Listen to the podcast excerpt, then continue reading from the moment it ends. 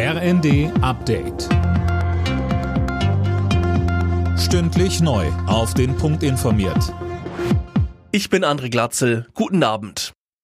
Mehr Entlastungen für das Pflegepersonal und mehr Geld für Kinderkliniken. Das sieht ein neues Krankenhausgesetz vor, das der Bundestag beschlossen hat.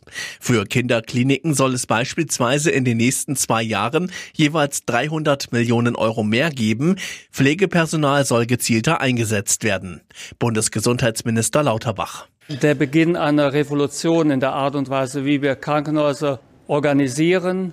Wir werden den Weg weitergehen. Es wird eine ganze Reihe von Gesetzen geben im Krankenhausbereich, wo wir die Ökonomie ein Stück weit zurückdrängen und die Medizin wieder in den Vordergrund bringen.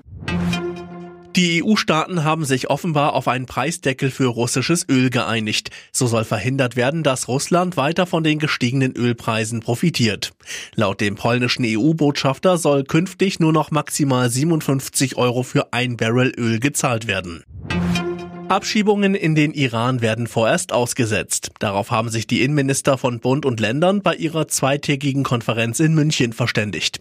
Nanju Kuhlmann. Grund für die Entscheidung ist die angespannte Lage im Iran. Dort geht das Regime seit Wochen mit Gewalt gegen Proteste vor.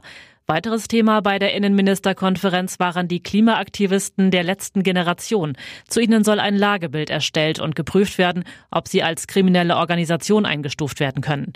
Bundesinnenministerin Faeser kündigte außerdem mehr Kameraüberwachung an Bahnhöfen an.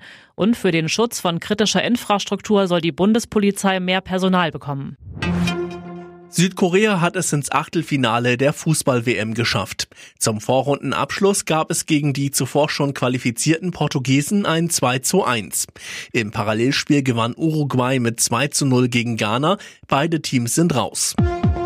Alle Nachrichten auf rnd.de